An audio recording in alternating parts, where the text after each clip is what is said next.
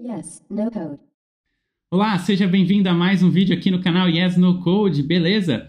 No último vídeo a gente falou sobre vários assuntos interessantes sobre no code, eu contei um pouco da minha história com no code também. Foi um papo bem legal e nesse papo a gente vai trazer mais perguntas do universo no code. Estou aqui novamente com a Maísa. Fala aí, Maísa, beleza? Beleza, Caio, e você?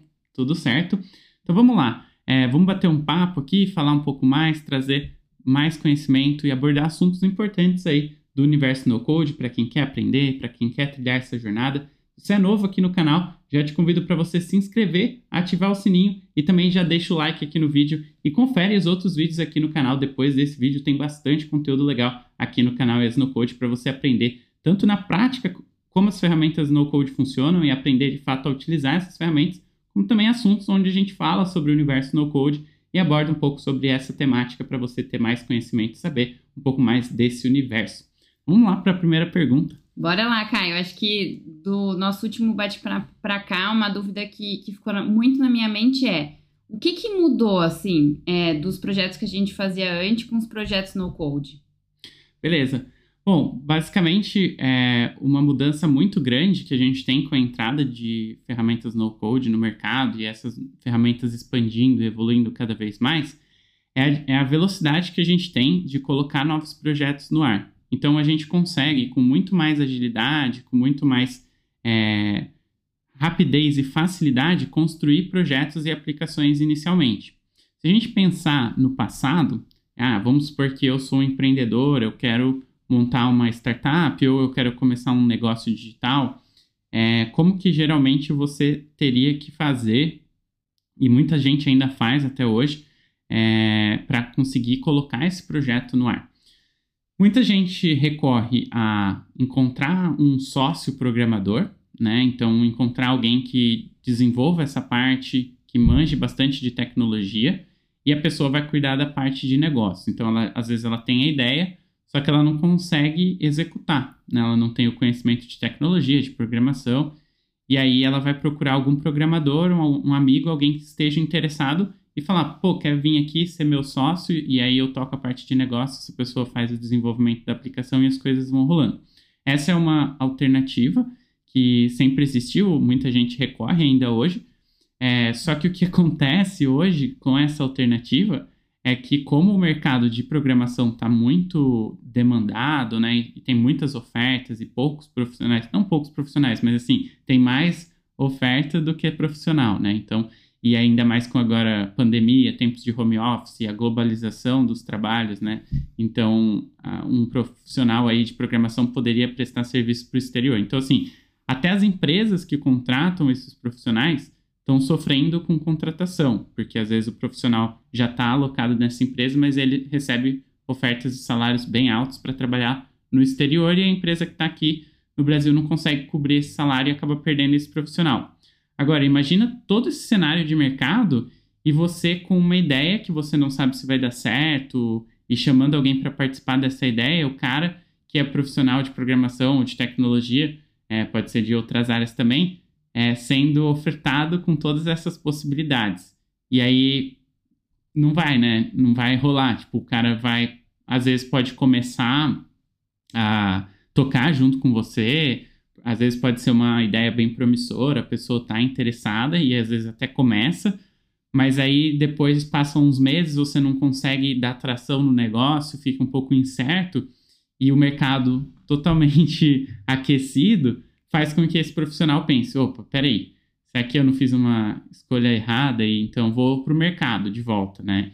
É, ou às vezes ele está tocando as duas coisas em paralelo e ele fala, pô, mas está rolando muito mais continuar trabalhando aqui e prestando serviço né, para empresas do que apostar nesse novo projeto que às vezes vai demorar um tempo para dar certo. Então, é, esse caminho, hoje, é, já, já no passado com certeza já, já rolava bastante desses problemas, mas hoje com o mercado do jeito que está, é, acaba deixando isso mais evidente ainda. E aí um outro caminho que esse empreendedor poderia percorrer seria é, contratar uma empresa que já tem esses profissionais contratados lá para fazer essa parte de programação e investir do próprio bolso para fazer essa ideia se tornar realidade. Só que aí o que acontece? Em muitos casos, quando você vai fazer abordagem de prestadores de serviços né, que tem um time de desenvolvimento, para começar essa ideia que você às vezes não tem certeza e não está é, 100% garantido que vai dar certo, e acho muito difícil ter né, alguns casos que tem essa garantia de 100%, mas às vezes tem menos certeza, às vezes mais certeza. Mas a hora que você vai fazer o orçamento desse projeto, o tempo de desenvolvimento necessário para fazer esse projeto pode ser que seja muito grande. É, aí tem meios de simplificar né, e fazer o projeto ficar mais enxuto. Mas além de, de às vezes demorar muito tempo, seis meses, um ano para entregar esse projeto completo, o custo acaba ficando muito alto. Então é muito fácil você conseguir chegar num orçamento aí de 50, 100 mil reais para um aplicativo ou para um software que você quer desenvolver. E às vezes a questão tempo também pesa muito mais. Às vezes o financeiro até tudo bem, a empresa, é, a pessoa, né, que quer fazer esse aplicativo, ou às vezes uma empresa que quer fazer esse aplicativo, ou, ou eu falo aplicativo, mas qualquer tipo de solução digital. Às vezes até tem o budget, mas não tem o tempo.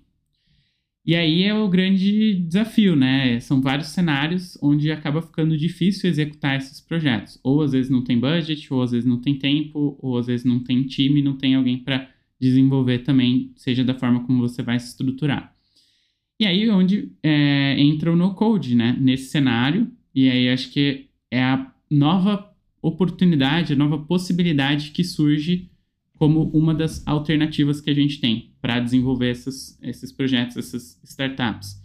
Então, hoje, em vez de você é, ir lá e investir um caminhão de dinheiro e levar muito tempo para desenvolver esse projeto contratando alguém, você pode substituir essa alternativa contratando alguém também, que vai ser terceiro ali, mas que vai desenvolver com ferramentas no code. E aí o tempo e o custo diminuem consideravelmente. Só que também vale lembrar, lembrar né, que assim, não é porque a gente está falando de no code que vai ser de graça, né, que vai ser tipo muito barato. Sim, pode ser barato, depende de quem você vai contratar, do escopo do seu projeto. Mas também não é de graça, né? Não é assim, a pessoa não vai trabalhar para você cobrando um valor ínfimo, né? Vai ter um, um valor. E até é engraçado porque se a gente pensar que o desenvolvimento é mais rápido e mais é, barato, deveria até não ser tão barato, porque o tempo é dinheiro, então se eu consigo fazer a mesma coisa no tempo mais curto, eu deveria cobrar mais, né? Só que não é assim que a gente é, tem essa percepção, mas assim, se eu estou te entregando a sua solução que ia de demorar um ano, em seis meses ela deveria custar mais caro, mas não ela além de ser mais rápido, é mais barato também. Só que não é de graça, mas bem mais barato se você comparar, é, sei lá, vamos supor uma aplicação que custaria 100 mil, poderia custar metade do preço, mas não seria, tipo, em vez de ser 100 mil, não seria 10 mil reais. Até depende caso a caso, mas assim, só dando um, um panorama, né? Tipo, uma aplicação que custaria 100 poderia custar metade do preço, 70% do preço, 60%, enfim, mas não vai custar 5% do preço, né? Mas já é um, uma economia de tempo e de, e de grana. Aí, assim, essa é uma opção que substitui a contratação do terceiro. Agora, para quem não tem essa opção de contratar ninguém, né, e que iria para o caminho de pegar um sócio programador, você tem a opção agora de não precisar mais dessa pessoa, desse sócio programador ou se eventualmente precisar, precisar dessa pessoa com uma locação muito baixa e, e muito pontual, o que pode daí viabilizar para essa pessoa estar tá disposta para você ali é, a ajudar você nesse projeto, porque não vai ser mais tão sobrecarregado para essa pessoa e pode ser poucas horas por semana ali ou por mês que entra no cronograma desse programador e, e ele consegue te ajudar em coisas mais complexas. E aí o que você vai fazer? Estudar no code, aprender, e você mesmo vai botar a mão na massa e fazer essa parte que o programador faria. E talvez aí, no caso de precisar de algo mais complexo, ter esse parceiro programador ou até um terceiro te ajudando pontualmente para fazer coisas muito complexas. E em alguns outros casos de projetos mais simples, nem vai precisar dessa figura, né? Vai ser só você mesmo ali tocando. E aí, às vezes, se você tiver outra pessoa com perfil de negócios também, ou um outro perfil, mas que não seja de perfil técnico, tendo né, duas pessoas ou mais pessoas, mesmo que não tenham essa é, skill de programação, todo mundo ali aprendendo no code pode fazer também um, um, pouco de cada coisa e se dividir, mas todo mundo utilizando no code. Então isso é o que vem mudando consideravelmente, né? E aí o custo também, é, mesmo você tendo que aprender, levando um tempo ali, investindo também nas ferramentas e tudo mais, é muito baixo, né? Muito, é, muito barato para você começar e, fazer. Então a ideia também, uma coisa que eu dou de dica, que bastante gente faz errado, né? Pelo menos na minha concepção, é que assim, às vezes quando você vai comparar o custo que você vai pagar para fazer a, a, as coisas com no code, usar as ferramentas no code, você tem que calcular esse custo e pegar o custo que você gastaria se você fosse desenvolver com código também. E aí você comparar é, esse custo que você teria com código e o custo com no code. Porque aí você vai ver que vai ficar muito mais barato. E se você tem um budget é, que você determinou ali, um orçamento que você tem para fazer aquele projeto, já deixa esse budget alocado para o projeto, que você vai ver que no fim, assim, é, com o no-code você vai economizar bastante. E aí não fica parecendo que as ferramentas no-code são caras, porque você vai estar tá fazendo a comparação certa. Agora, se você simplesmente não tem nenhum ponto de referência, ou não tem um budget definido, e olha para os preços das ferramentas no-code, você está comparando com zero qualquer coisa a mais que zero é mais, né? Então você vai achar que as ferramentas custam caro, vai fazer contas é, vezes 5 porque o dólar está caro e vai achar que é uma ferramenta de 20 dólares custa caro, sendo que é muito barato e a hora de um programador custaria muito mais caro. Então, é, o ideal é fazer o cálculo de negócios de que você já custa, é, cobraria ali, custaria, né? E, e tendo a, a, toda a estrutura do seu negócio ali, o investimento inicial que você faria, e aí ver como você faria isso com no code e você vai ver que é super viável e vale super a pena. Então essa é a conta que eu faria. Então é isso que vem mudando bastante de um tempo para cá e com as ferramentas no code muda esse cenário. Então aqui agora aquela pessoa que às vezes queria achar alguém para ajudar ela, tinha um monte de desculpa para não desenvolver o projeto dela. Hoje não, cara. Hoje você não tem muita desculpa. É, se você domina ali um pouco de computador e, e tá afim de estudar, tá afim de aprender e tem uma ideia, cara, pode fazer, pode começar do zero com qualquer tipo de dificuldade que você tenha, é normal. E deixa a sua ideia em pé ao ponto de, sei lá, buscar o próximo passo, que seja é, entender se aquilo vende, é, entender se tem demanda, se você está atacando um problema real, e aí, eventualmente, ver se você vai é, para o caminho de você mesmo investir, né? Que é o que a gente chama de bootstrapping, né? Uh, você mesmo vai tocando a sua empresa com seus próprios recursos. Ou você pode fazer a, o MVP ou levantar o seu produto até o ponto de precisar de um investidor e ter alguma coisa já mais sólida, dados, números para poder é, captar investimento e ter mais chances de sucesso, né?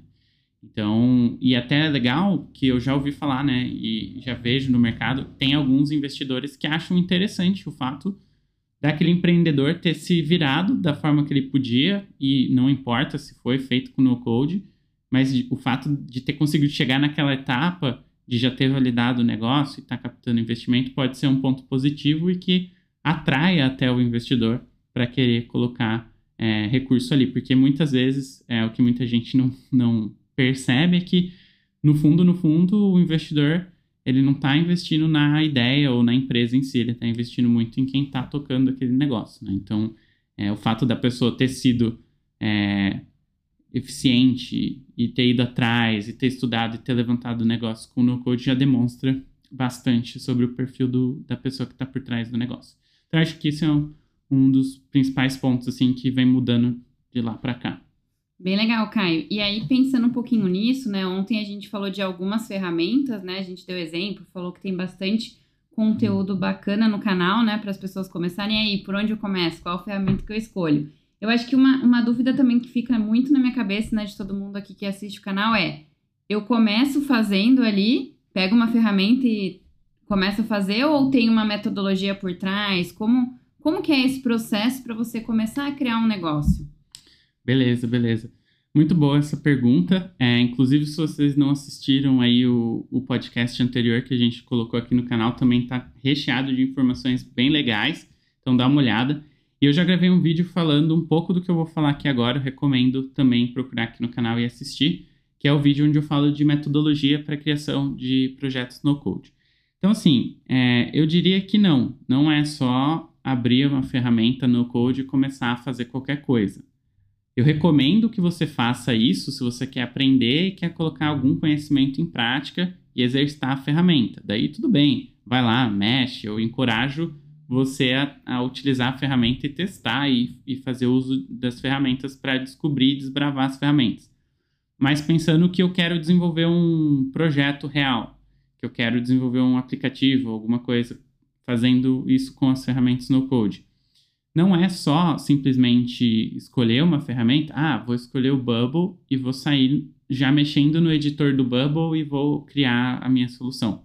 Isso não, não, vai funcionar. Eu não acredito que funcione da melhor forma dessa forma. É, existem várias etapas e várias coisas que você tem que fazer antes de chegar na ferramenta. Porque, assim, principalmente se a gente estiver falando de produto, né, produtos digitais. Ponto de partida inicial de qualquer projeto ou de qualquer negócio é entender qual é a dor e qual é o problema que você quer resolver. E principalmente entender se esse problema ou se essa dor é real, ou seja, você entende ele e realmente ele existe.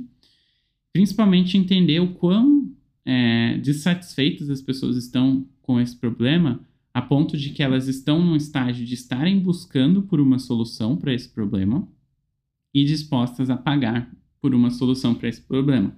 Porque existem muitos problemas que a gente convive no dia a dia e que tudo bem, ou a gente encontra formas alternativas de lidar, ou a gente simplesmente vive com esses problemas e não está é, disposto a gastar nada, ou não está procurando uma solução para eles, a gente simplesmente está lá convivendo com o problema.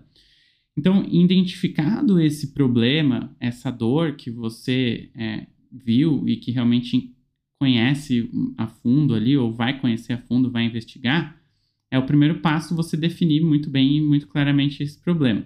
Principalmente para depois você poder mensurar se você está conseguindo obter sucesso com a sua solução. Afinal, você vai construir uma aplicação, um software, seja o que for, para que no fim aquilo que você colocou como problema seja de fato resolvido, né?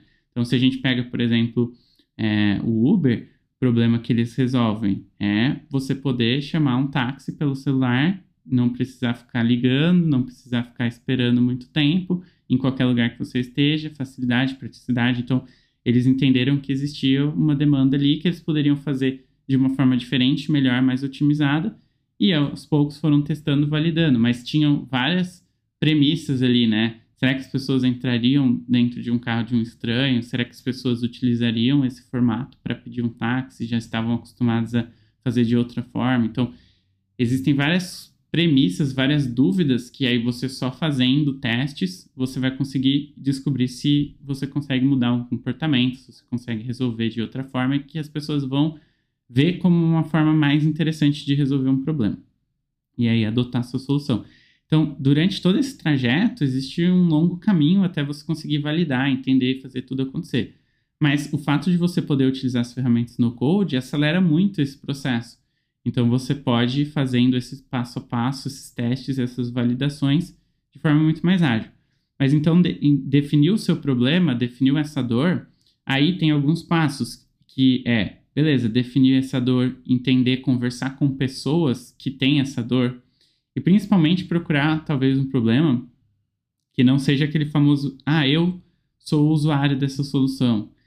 Eu sou a pessoa que tem essa dor, então eu já entendo tudo. Não preciso falar com ninguém, porque eu já sei como tem que ser a solução. Esse é um, um erro muito comum de muita gente que quer empreender ou quer desenvolver alguma coisa, que é falar assim: ah, não, eu já sei tudo, eu, eu sou usuário, eu já sei, já tenho anos de prática de mercado e tal e não entender realmente outros dados e o que, que é o mercado. Porque acontece? Tudo bem, você pode até ser um usuário e ter o, a dor, e, e talvez seja isso que deu o start de você entender sobre a solução e, e entender sobre o problema e tudo mais.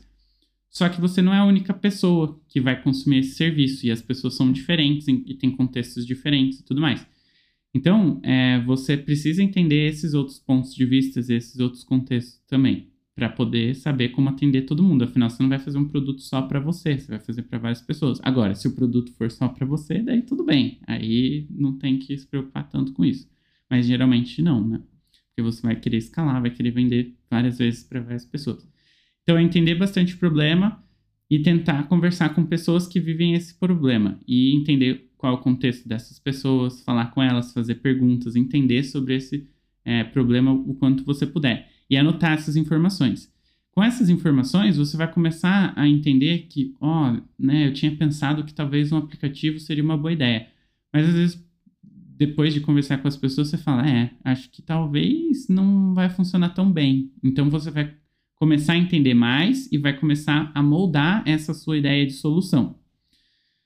E aí é, é importante que você comece a desenhar como que vai ser essa sua aplicação. Então, ah, vai ser um aplicativo que vai ter o passo 1, um, que vai ser assim, e talvez até desenhar um fluxo ali de navegação, quais são as telas que vai ter nesse seu aplicativo, o máximo que você puder.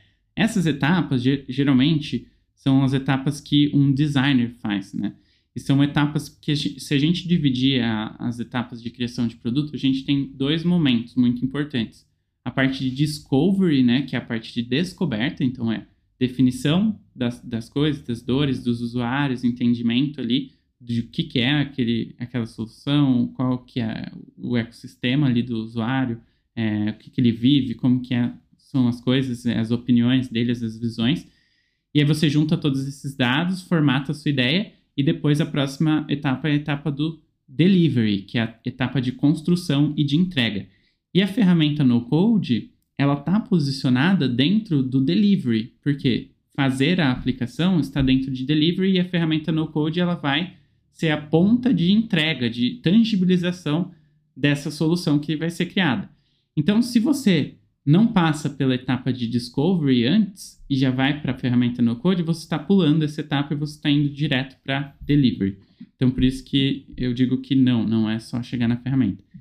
E aí também existe um ponto muito importante que é o fato de você já ter passado por todos esses processos, ter pensado, conversado com pessoas, definido a sua ideia, definido como ela vai ser baseado nessas informações, vai te dar muita bagagem e muita informação que você já definiu antes, que na hora que você for para a ferramenta, você já sabe muito do que você tem que fazer.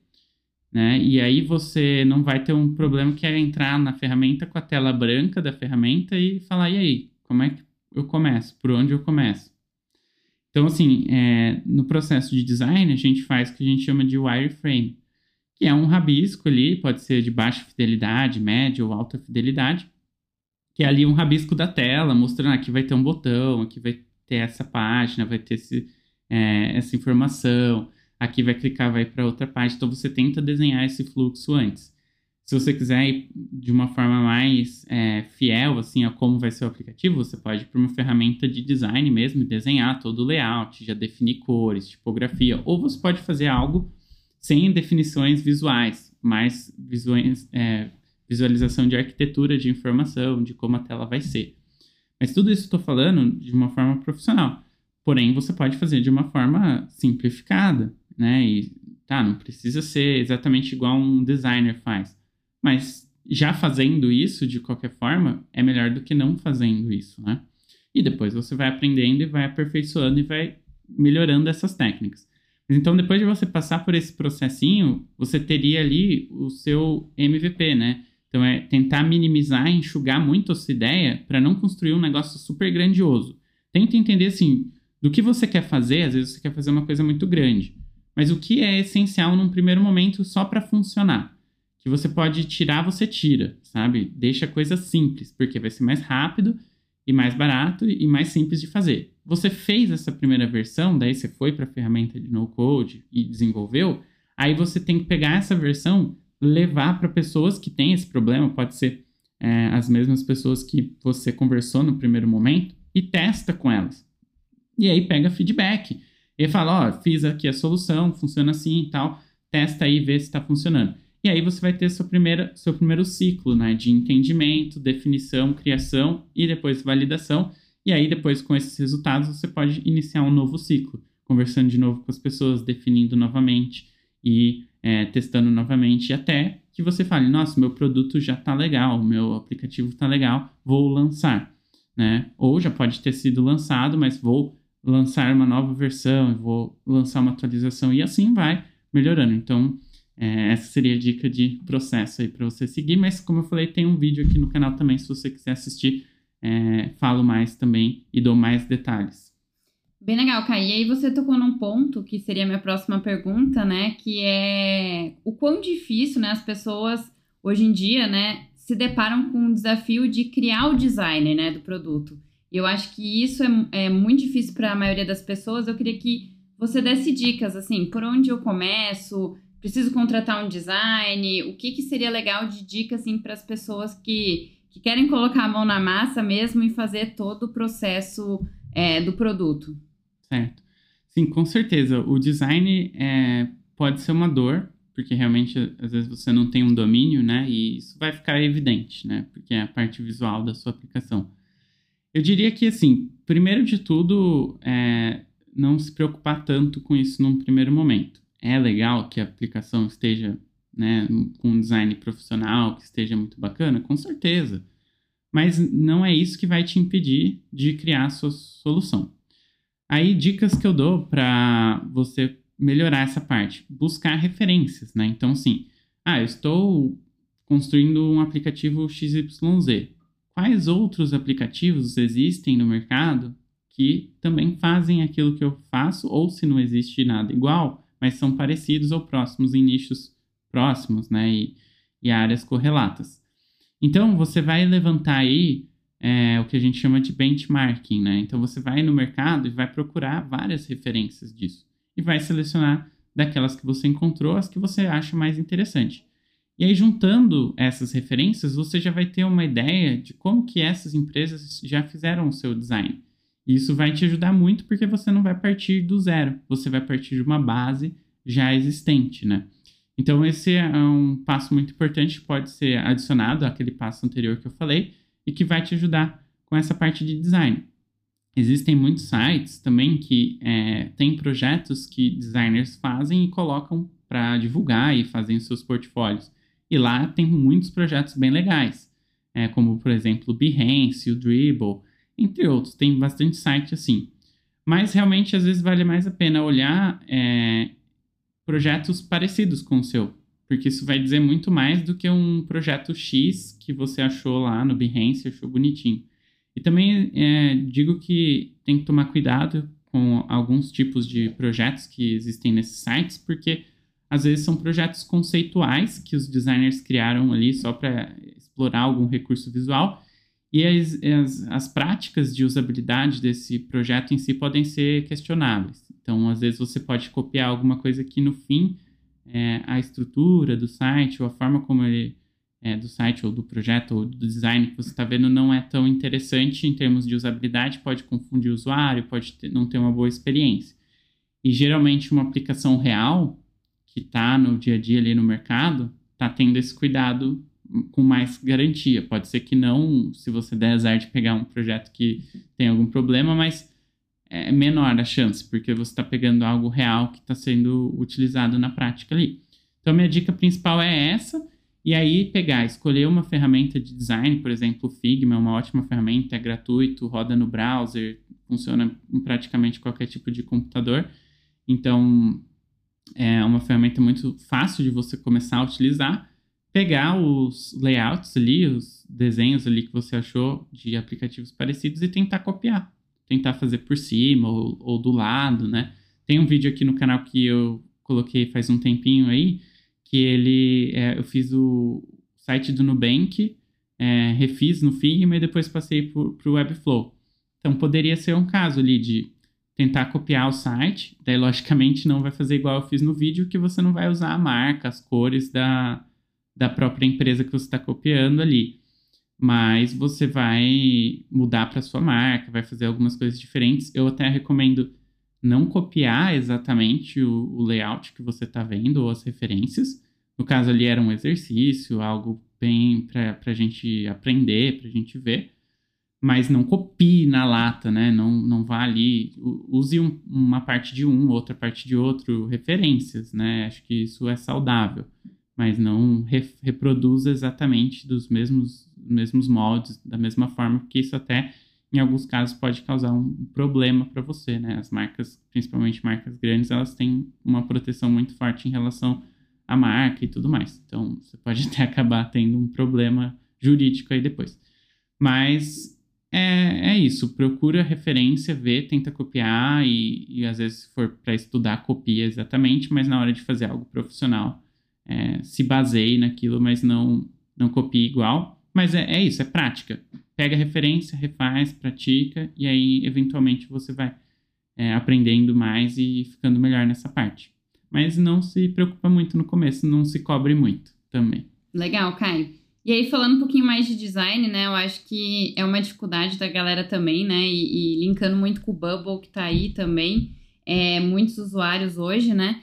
É, eu vi que você lançou, né, na semana passada, o curso Mestre do Responsivo e eu queria que você falasse um pouquinho sobre isso, né? Eu acho que muita gente tem dúvida e dificuldade na hora que vai fazer a sua aplicação ali no Bubble e aí vai é, usar no celular, usar num smartphone diferente, no computador e aí acaba tendo problema ali no seu site ou no, no, na sua aplicação.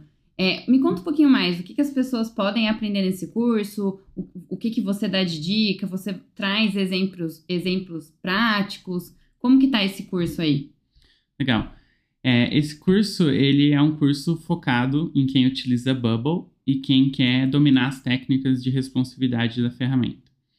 Esse curso eu trouxe ele porque realmente o Bubble hoje, é, ele tem uma complexidade ali ou não diria uma complexidade, mas a parte do responsivo dele é, ela é um pouco incompreendida. E por quê? Porque realmente o Bubble ele tem uma proposta um pouco diferente de outras ferramentas no code no que tange a fazer o seu layout ali dentro da ferramenta. Ele tenta replicar ferramentas de design, onde você tem uma possibilidade de arrastar as coisas livremente na tela.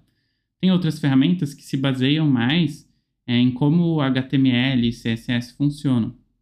Então, às vezes, na hora de você mexer no Bubble, você pode ter alguns é, desafios e não entender muito bem como a ferramenta funciona e achar que a ferramenta não funciona muito bem para essa parte de responsividade. Eu mesmo, quando comecei a mexer no Bubble, tive muito trabalho com essa parte. E aí é uma dor muito comum de qualquer pessoa que vai mexer no Bubble, porque é esperado que a gente faça hoje projetos responsivos, né, que funcionem tanto do desktop até o celular, e que se encaixe muito bem em quase qualquer tipo de dispositivo que a gente tem. Hoje a gente tem uma gama muito grande de dispositivos, né? E a gente quer que a nossa aplicação funcione bem. Então, para ajudar e resolver essa dor, eu montei um curso que mostra do zero na prática como cada uma das funcionalidades de responsividade funcionam.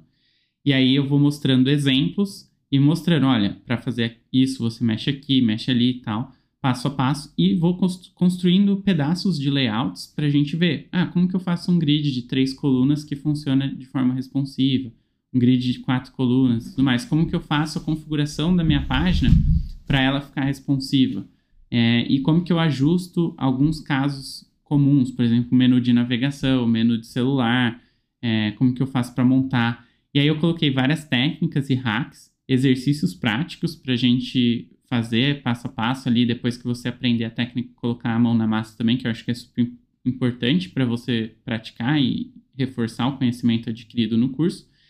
E aí, além disso, né, de, do, da parte de Bubble, eu acho que a parte de design também é algo muito importante, né, como a gente acabou de comentar aí.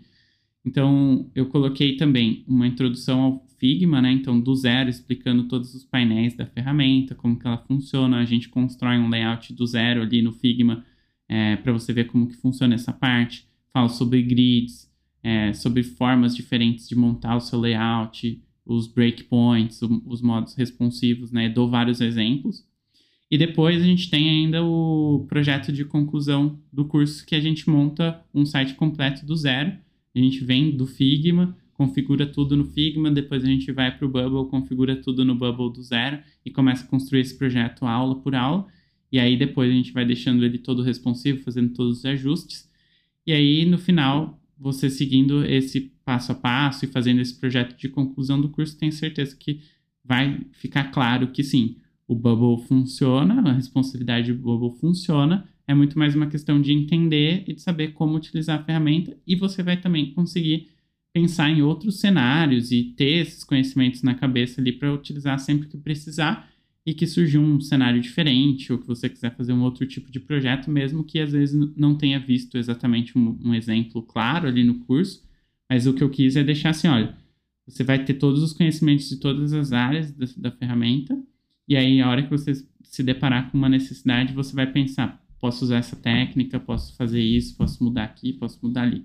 Então, esse foi o intuito do curso para realmente sanar essa dor, que realmente é algo que existe de fato. E aí, é, o céu é o limite, né? Então, daí você vai dominar a ferramenta e vai fazer projetos incríveis. E eu quero realmente que as pessoas possam trabalhar de forma profissional é, com ferramentas no code, justamente para a gente mostrar realmente que é possível fazer de forma profissional com as ferramentas no code e que não tem mais desculpa para não usar, sabe? Eu acho que no passado, pelo fato de algumas ferramentas serem muito limitadas e também muitas pessoas, às vezes, realmente, pessoas amadoras vão usar e é legal que essas pessoas utilizem a ferramenta, mas às vezes acabam fazendo coisas que não são tão visualmente interessantes, os projetos não ficam tão atraentes. E aí quem olha de fora não acha que é interessante utilizar no code por causa desse preconceito, né? De olhar e falar, ah, mas eu nunca vi um projeto legal. Sempre tem algum problema, ou os projetos são zoados, alguma coisa assim. Então, é justamente por quê? Porque às vezes quem está usando essa ferramenta não tem um monte de conhecimento ali profissional. Então, é legal que tanto essas pessoas aprendam essas outras coisas, né? Para conseguir fazer coisas bem bacanas e de forma mais profissional e mostrar o poder do no-code, como também profissionais da área começarem a se interessar pelas ferramentas e trazer toda essa bagagem e utilizar no code. E aí a gente vai começar a ver um cenário bem diferente aí, um mercado bem, bem bacana, bem promissor. Top, Kai. Eu acho que é um conteúdo bem diferenciado, né? Acho que a gente não vê nenhum curso desse no mercado. Então, galera, mestre do responsivo. E aí, Kai, onde que a gente encontra esse curso? É muito fácil, tá no site yesnocode.com.br. Lá a gente tem todos os nossos cursos e tem mais coisas legais lá e conteúdos, então acessa aí yesnocode.com.br. Show, Caio. E aí, para a gente encerrar, é, eu sei que o Yes No Code também está em outras redes sociais, né? Além do, do canal aqui no YouTube. É, o que, que quais outras redes? Conta aí pra galera aonde que tá o Yes No Code. Tá, beleza. Bom, a gente está aqui no YouTube, né? Como você já conhece, tem o nosso site. A gente está no Instagram também, yes.nocode, segue o arroba lá. A gente posta também conteúdo bacana, avisos sobre os lançamentos de vídeos aqui no canal.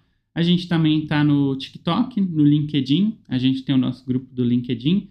A gente tem também o nosso grupo do Telegram. Então, aqui embaixo na descrição do vídeo tem todos os links para as nossas redes sociais. Tem o grupo do Telegram também que você pode participar, é gratuito. A gente manda as novidades do canal por lá. E acho que é isso que a gente tem no Facebook também. As principais redes sociais, a gente só não tem Twitter e, e, o resto a gente tem a maioria. Então, os links estão aqui embaixo na descrição do vídeo e é só acessar e se conectar lá com a gente. Show, Caio. Gostei do nosso, do nosso segundo papo aqui nesse podcast. Foi super legal. legal, muito top. Várias dicas bacanas para todo mundo aí conseguir começar a fazer o seu projeto, fazer a sua startup, o seu produto.